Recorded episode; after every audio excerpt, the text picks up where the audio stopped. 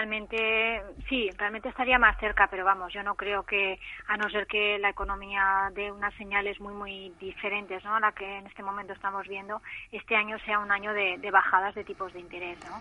Yo creo que sí que intentó un poco reiterar, ¿no? Ese mensaje de que había que ser paciente, ese mensaje de que, bueno, pues que el mercado no se esperara ese, esa senda de, de esa senda de, de subidas, ¿no? De tipos, sino que un poco está en ese piloto de automático de espera, ¿no? Estamos poniendo en general algo más defensivos, ¿no?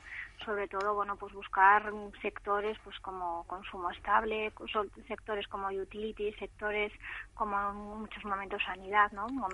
sectores algo más defensivos, ¿no? En caso de en estos momentos y buscar esa protección, ¿no?